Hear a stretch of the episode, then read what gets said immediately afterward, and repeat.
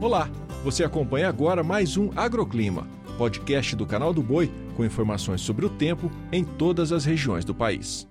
Olá para você que está chegando no Agroclima, seja muito bem-vindo. Eu sou Dina Marques e trago a previsão do tempo desta terça-feira. No centro-oeste, a precipitação chega com possibilidade de temporais em Mato Grosso e pontos isolados no norte de Goiás e no Distrito Federal. No estado sul-mato-grossense sul de Mato Grosso e de Goiás, tempo firme e seco. Na região sudeste, o tempo fica instável no Espírito Santo, Rio de Janeiro e leste de Minas Gerais. Nestas áreas, chove de moderada a forte intensidade com raios e ventania a qualquer hora do dia. Em São Paulo, tempo firme e estável. No Nordeste, chove forte no estado baiano, sul do Piauí e Maranhão e também no oeste de Pernambuco. A precipitação cai de maneira mais isolada de Sergipe ao leste do Rio Grande do Norte. Esta terça, inclusive, será o dia com maior acumulado de chuva em Ilhéus, Bahia, com cerca de 48 milímetros. Esta chuvarada ajuda no crescimento dos frutos, mas pode paralisar a colheita momentaneamente no decorrer do dia. Indo agora para o norte, as instabilidades se espalham com acumulados elevados e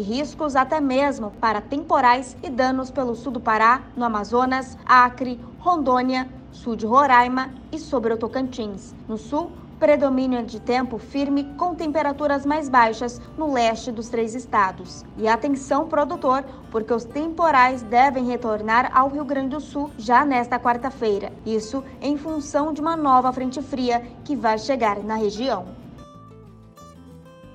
O agroclima pode ser acompanhado também na programação do Canal do Boi e em nosso portal, o sba1.com.